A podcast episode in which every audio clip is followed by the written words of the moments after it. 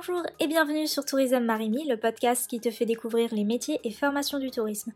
Aujourd'hui, on se retrouve pour un format plus thématique. J'accueille en effet Jean-Baptiste Tréboul, directeur de la publication de la revue Espace Tourisme et Loisirs, non pas pour te présenter ses fonctions et son parcours, mais pour te faire découvrir le bimestriel. Alors si tu t'intéresses au secteur touristique depuis un moment, tu dois déjà être très familier avec la revue Espace et tu te demandes peut-être l'intérêt de ce podcast. Alors, Jean-Baptiste Tréboul, d'abord, il va te révéler les coulisses de la revue, comment les thématiques et les sujets sont choisis, ou encore euh, comment les auteurs sont missionnés sur un article ou un dossier, par exemple. Mais surtout, il va t'expliquer que la revue Espace, c'est bien plus qu'une publication, puisque son site internet renvoie également vers une plateforme d'offres d'emploi, une autre recensant les événements et formations du secteur, ainsi qu'une dernière pour les marchés publics avec entre autres euh, des appels d'offres. Pour résumer, ce sont autant d'outils très utiles si tu es en recherche d'emploi en ces temps compliqués ou si tu souhaites rester informé et te former. Alors pour les découvrir, je t'invite à rejoindre ma conversation avec Jean-Baptiste Tréboul. Bonjour Monsieur Tréboul, merci beaucoup d'avoir accepté mon invitation. Est-ce que pour commencer, vous pourriez vous présenter? Bonjour à vous, donc je suis Jean-Baptiste Tréboul, je suis le directeur de la publication euh, Revue Espace. Très bien. Est-ce que vous pouvez nous dire en quoi consiste du coup votre rôle euh, de directeur des publications? Bah, Le directeur de la publication, c'est le responsable euh, de la publication à tout point de vue, à la fois sur un plan juridique, en termes de gestion, et puis également, euh, il a un œil sur toute la partie éditoriale, bien évidemment, et puis sur la partie marketing, commercial, événements, enfin tous les métiers que peut avoir un média professionnel. D'accord. Très bien. Et est-ce que c'est vous qui définissez en amont les sujets qui sont choisis pour euh, la revue? Oui, tout à fait. Je l'ai défini avec euh, la rédactrice en chef, avec l'équipe éditoriale, avec les journalistes. Donc c'est un travail collectif, mais en dernier ressort, effectivement, euh, c'est moi qui suis responsable. D'accord. Et comment est-ce que vous les choisissez? Est-ce que vous faites en fonction des actualités en fonction aussi peut-être des personnes qui ont terminé leurs travaux, parce qu'à chaque fois, ce sont des gros dossiers qui sont mis en avant dans cette revue. Alors nous, on va dire qu'on ne traite pas l'actualité sous forme d'article. En revanche, on s'inspire de l'actualité. Mmh l'actualité peut nous donner des idées de sujets, mais euh, on traite, comme vous l'avez dit, euh, que deux dossiers par numéro. Donc c'est toujours des sujets de fond qui sont composés de 7 à 8 euh, ou jusqu'à 15 articles. Et donc c'est toujours des articles de fond à la fois théoriques mais méthodologiques et également des articles de témoignages d'expérience. D'accord. Et à chaque fois, c'est des sujets que vous demandez ou est-ce que, par exemple, un chercheur peut vous proposer une synthèse qui s'inspire un peu des travaux qu'il a déjà fait avant? Ça peut fonctionner dans les deux sens, mais force est de constater que ça marche plutôt dans un sens, c'est-à-dire que c'est nous, l'équipe éditoriale, avec le comité de rédaction qui nous entoure, composé de professionnels du tourisme, de chercheurs et de personnalités qualifiés dans le domaine du tourisme qui imaginons des sujets et ensuite on va solliciter des auteurs en fonction des sujets. D'accord, très bien. Et donc du coup, la revue Espace, bon, je pense que dans le secteur du tourisme, euh, tout le monde la connaît, même euh, les étudiants, puisque souvent euh, les professeurs nous en parlent. Mais elle propose aussi d'autres services. J'ai vu que par exemple, il y avait une plateforme d'offres d'emploi. Qu'est-ce qui a fait que cette plateforme a été créée? Dans quel but en fait? Pour répondre à quels besoins et en se différenciant comment? Alors, la revue Espace, comme vous l'avez dit, c'est effectivement, il y a d'abord la publication, à la fois euh, papier et digital. On a une base de données éditoriale et notre lectorat, c'est essentiellement tout le monde euh, de la formation universitaire, donc enseignement et étudiants, et puis de l'autre côté, l'ensemble des acteurs territoriaux du tourisme, les institutionnels, les destinations, comme on les appelle. Et ensuite, Espace, si vous voulez, c'est quatre sites regroupés en un seul site portail. Et donc, dans les sites, on a une plateforme sur les marchés publics, d'annonces d'offres de marchés publics, mmh une plateforme de diffusion d'événements et de formation euh, inter-entreprises, et enfin un site emploi qui a été lancé il y a déjà une bonne dizaine d'années. Et donc l'objectif de la rubrique emploi, c'était d'être, on va dire, dans l'ADN de la revue Espace par rapport au lectorat, notamment au lectorat étudiant, et aussi euh, un moyen de faire un site avec beaucoup d'audience, puisqu'on est le premier site d'emploi de tourisme en France et on a euh, beaucoup d'annonces et euh, donc beaucoup d'audience. Ah oui, et du coup, en fait, je voyais que vous relayez surtout les annonces sur vos réseaux sociaux, donc vous avez Twitter et LinkedIn, et que c'est mis en avant que c'est surtout des CDI. C'est pas que ça va pas forcément avec les étudiants, mais du coup, ça m'étonne un peu parce que dernièrement, je regardais qu'il y avait pas mal d'offres, par exemple, pour des directions Donc ça me paraît être des postes un peu plus qualifiés que quand on sort de l'école. Alors en fait, le gros des offres, il est d'abord sur le site internet. Mmh Ensuite, l'ensemble des offres d'emploi est envoyé tous les lundis matins dans notre newsletter euh, qui part à 23 000 destinataires. D'accord. Et ensuite, les offres d'emploi, elles sont toutes relayées sur Facebook, quelques-unes sur euh, Twitter, mais essentiellement sur Facebook. Et en revanche, sur LinkedIn, on ne va republier que les offres de direction. Ah, Donc effectivement, il peut y avoir un prisme un peu différent. Si on regarde LinkedIn, on a l'impression qu'on a essentiellement des offres de direction. En réalité, le gros du marché sur les offres d'emploi, sur euh, emploi espace, c'est beaucoup des offres d'animateurs, de saisonniers. Et le propre du site emploi espace, c'est qu'on fait tout. C'est on fait du stage, du contrat civique, du CDD, du CDI, tous les âges, tous les métiers. Donc on est extrêmement large. Vous voyez, les, les plus gros annonceurs chez nous, c'est le Club Méditerranée, c'est Utopia, c'est Yellow Village, c'est Sonelia. C'est des gros pourvoyeurs d'emplois euh, saisonniers euh, dans l'animation touristique des stations de ski et des clubs de vacances. Ok. Et euh, est-ce que c'est des offres qui sont exclusives à votre plateforme ou ils sont autorisés, entre guillemets, de les publier sur d'autres canaux? C'est pas du tout exclusif, au bien au contraire. On a même des partenaires qui ont euh, déjà des sites d'emploi généralistes et qui nous utilisent en fait pour rediffuser leurs offres sur un site spécialisé tourisme. Donc euh, non, ces offres d'emploi, on peut les trouver également ailleurs. Après, plus elles sont qualifiées, plus elles sont exclusives chez nous. D'accord. Et est-ce que du coup, il y a des... Enfin, justement, vous disiez que vous préférez qu'elles soient diffusées à grande échelle, mais euh, vous n'avez pas peur de la concurrence? Parce que dernièrement, il y a de plus en plus de plateformes spécialisées dans les offres pour euh, le secteur touristique qui se développent. Je pense notamment à Job Tourisme, il me semble, qui est assez récent. Et donc, du coup, vous n'avez pas peur que ça disperse un peu euh, votre trafic et ça le redirige vers d'autres plateformes? Alors en fait, on n'a pas du tout peur de la concurrence pour l'instant sur la partie emploi pour une bonne et simple raison, c'est que c'est pas une source de revenus. Donc il n'y a pas de menace euh, en quoi que ce soit en termes de chiffre d'affaires. Mhm. On a 95 ou 98% de nos annonces qui sont gratuites. Donc nous, clairement, c'est une façon de faire de l'audience, d'avoir euh, des abonnés à notre newsletter et d'être visible à la fois sur Internet et sur les réseaux sociaux. Euh, Lorsque l'enjeu sera de monétiser et de faire du chiffre d'affaires avec l'emploi, à ce moment-là, on se souciera des concurrents. Pour l'instant, on est numéro un, euh, notamment parce qu'on est gratuit. Donc l'objectif, il est atteint. On verra plus tard si on en fait une source de revenus. D'accord, je comprends mieux maintenant.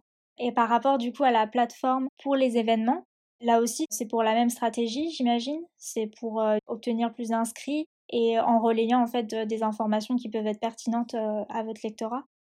Oui, c'est quasiment la même chose. Là, on va recenser tous les événements professionnels où peuvent se rendre l'ensemble des professionnels du tourisme, donc les salons, les colloques, les conférences, euh, tout type d'événements. Ça, c'est, on va dire que c'est les événements B2B. Mais on Mhm. va aussi publier des formations inter-entreprises, donc pas intra-entreprise, mais inter-entreprise avec des organismes de formation de type Atout France, TAMS Consultant euh, et bien d'autres organismes qui vont euh, solliciter des professionnels du tourisme pour venir les former en formation continue sur des formations très spécifiques dans le domaine euh, du marketing, de la vente, de l'aménagement, de tout type de secteur. Et là aussi, on a une part de gratuit qui est assez importante et une part de payant qui est assez faible. Mais on va dire qu'on est dans une globalité de services qu'on rend à nos lecteurs. Voilà, la- l'agenda de la profession, euh, c'est un grand classique dans les médias et c'est une façon de faire aussi de, de l'audience et euh, des abonnés à notre newsletter. Donc il n'y a pas d'enjeu financier non plus. Mhm. Et du coup, vous ne proposez pas non plus euh, de formation ou d'événements, puisque euh, votre premier but c'est d'informer, donc j'imagine que vous auriez du contenu pour en faire.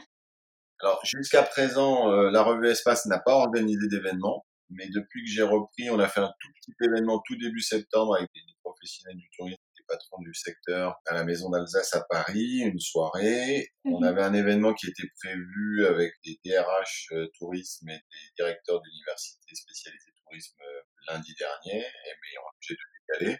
Voilà, les événements, on va y venir progressivement, on va en organiser, mais on va dire que c'est pas une priorité aujourd'hui, notamment dans le contexte actuel. Ah oui, je comprends.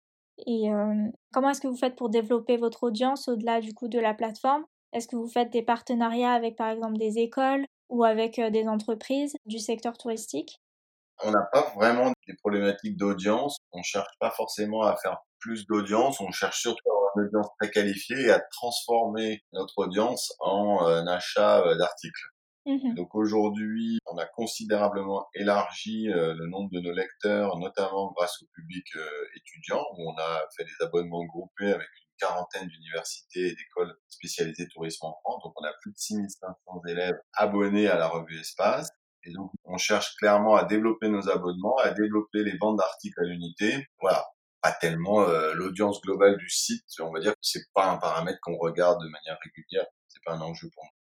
Très bien. Et est-ce que du coup, par rapport aux produits, vous constatez qu'il y a plus d'abonnements pour le magazine en physique ou bien plutôt en ligne?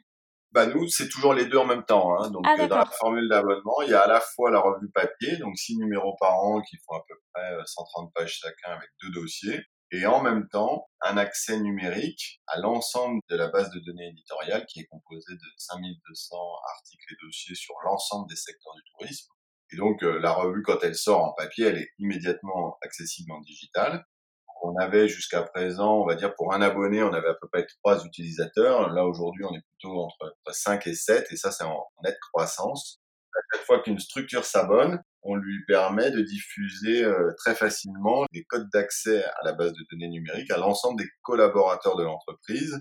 Et on va même au-delà, c'est-à-dire qu'on propose à des organismes territoriaux d'aller euh, donner un accès numérique à leurs professionnels du tourisme locaux. D'accord. Et du coup, quand c'est des achats pour un seul numéro, là, c'est plutôt euh, en version numérique ou en version papier que... 90% numérique, 10% papier les achats de revues papier, c'est nettement moins fréquent, et notamment parce que dans chaque revue, vous avez deux dossiers qui n'ont pas de relation l'un avec l'autre. Et donc, du coup, quand on fait des emailing où on propose des contenus récents qui sont un peu dans l'actualité, ce sont des dossiers qui appartiennent à deux revues différentes. Et donc, euh, bien souvent, les gens veulent que l'article PDF, le dossier PDF, et ils veulent pas euh, acheter, euh, on va dire, quasiment deux fois plus cher un produit papier, alors que dedans, il n'y a qu'un seul dossier qui les intéresse. Oui, oui, je comprends. Et du coup, est-ce que vous envisagez à l'avenir de peut-être passer totalement au numérique ou pas du tout? Non, il n'y a vraiment pas d'intérêt à la fois ni pour nous ni pour les abonnés, dans le sens où euh, la structure de coût d'un média, c'est quasi exclusivement euh, de la, matière intellectuelle, c'est le travail du journaliste, c'est du salaire. Donc qu'on le sorte sur papier ou sur numérique, c'est à peu près le même prix. Mmh le prix du papier, l'affranchissement, il n'est pas si énorme que ça. Donc du coup, euh, l'abonnement 100% numérique, il coûterait pas moins cher que l'abonnement euh, papier. Donc du coup, il n'y a pas vraiment de pertinence euh, lire 130 pages sur du numérique, à tourner des pages PDF sur un écran, c'est pas top. Mmh le mieux, je pense que c'est vraiment d'avoir les deux et de faire ce qu'on veut avec les deux, d'avoir le côté lecture plaisir, agréable, confortable, papier, plutôt feuilletage, et puis ensuite la recherche euh, par mots-clés sur une base de données où là, on cherche euh, tous les articles parus sur un seul thème. N'est pas du tout dans les mêmes consommations. Mmh je comprends. Et est-ce que la crise sanitaire, ça a eu un impact sur vos activités? Est-ce que ça vous a fait changer des sujets? Peut-être que vous en avez écarté certains pour les traiter plus tard et que vous êtes inspiré de l'actualité pour traiter d'autres. Est-ce que ça a aussi un impact sur la plateforme d'offres d'emploi aussi? Alors, c'est deux sujets différents là. Hein. Oui. Sur la partie éditoriale, nous, on n'a pas eu de baisse d'activité. Hein. Le chiffre d'affaires de l'entreprise en 2020, il est quasiment équivalent à celui de 2019. Mmh eu une baisse du nombre d'abonnés ni de consommation d'articles à l'unité. On a même plutôt mieux marché sur cette partie-là. D'accord. Avec des lecteurs qui avaient euh, toujours euh, quand même euh, les moyens de s'acheter un article, un dossier à 40, 50, 60 euros et qui avaient du temps pour le coup, pour lire, pour se documenter, pour réfléchir. Et nous, on a fait notre meilleur numéro de meilleure vente d'espace avec le dossier sur le tourisme dans le monde d'après, qui a vraiment été notre best-seller de. Et donc, ça a été, on va dire, euh, paradoxalement, euh, presque bénéfique, euh, cette crise, par rapport à la lecture de contenu de fond sur bah, qu'est-ce que va devenir le tourisme dans le monde d'après. Sur la partie emploi, euh, clairement, c'est pas la même chose. Alors, on va dire que c'est moins grave pour nous. Comme je vous le disais, on n'a pas d'engagement en termes de chiffre d'affaires dessus. On a vu euh, vraiment osciller les offres d'emploi en fonction des annonces et en fonction de la situation. On a eu une très nette reprise euh, après le premier déconfinement avec beaucoup, beaucoup d'annonces d'offres d'emploi des stations de ski qui préparaient la saison. Ça s'est considérablement ralenti, bien évidemment. Donc voilà, on reste sur plus de 5500 annonces par an et euh, on a encore euh, voyez, quasiment 400 000 mails d'alerte envoyés dans la newsletter sur l'année. Ça reste quand même des volumes importants, mais on est clairement dans une baisse à la fois des publications d'annonces, on est dans une baisse sensible, mais bon, c'est pas très grave, des annonces payantes. Globalement, les entreprises recrutement, hein, ça c'est pas un secret. Mmh oui, oui. Je pense que j'ai fait le tour, mais est-ce qu'il y aurait quelque chose euh, dont j'ai pas du tout parlé, mais que vous pensez qui est important à mettre en avant euh, sur la revue et ses activités? Non, écoutez, je pense qu'on a vraiment fait le tour. Là, il n'y a pas de. il y a la partie marché public, mais je suis pas sûr que ça intéresse euh, grand monde. Bah après, j'imagine que c'est le même fonctionnement aussi que bah, pour les offres d'emploi, sauf que c'est des appels à projets, ce genre de choses. Alors pour nous, ça a été une grosse différence dans le sens où comme c'était que des annonces payantes, on a eu une très nette baisse du chiffre d'affaires. On a divisé par le nombre d'annonces. Mmh. Il y a à la fois un effet crise sanitaire, mais il y a aussi un effet élection municipale, remplacement de toutes les équipes en place et donc euh, mise en sommeil de tous les projets de développement, les délégations de services publics, etc. Mmh. Là, on a eu clairement un ralentissement très fort en 2020. On espère que ça va reprendre en 2021 c'est quand même euh, bon à souligner que c'est euh, effectivement différent. En tout cas, bah, je vous remercie pour cet entretien. C'était très intéressant. Je pense que ça va permettre à plein de gens qui connaissaient la revue Espace que pour euh, son magazine d'en apprendre plus et puis peut-être aussi de trouver un nouvel emploi via votre plateforme. C'est ce que je leur souhaite. Merci beaucoup et puis très bonne journée et à bientôt. Merci. Au revoir.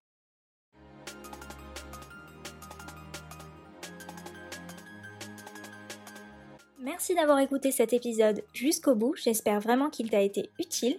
Si c'est le cas, tu peux me le faire savoir en le likant et en t'abonnant, c'est ce qui soutient le plus mon travail. Comme d'habitude, je t'invite à consulter la description, tu trouveras des liens vers les différentes plateformes de la revue Espace citées durant l'épisode. Et je t'invite aussi à retrouver Jean-Baptiste Tréboul et moi-même sur LinkedIn si tu souhaites rebondir sur les sujets abordés aujourd'hui. Alors à tout de suite sur les réseaux, ou sinon à la semaine prochaine pour un nouvel épisode de Tourisme Marimi. Salut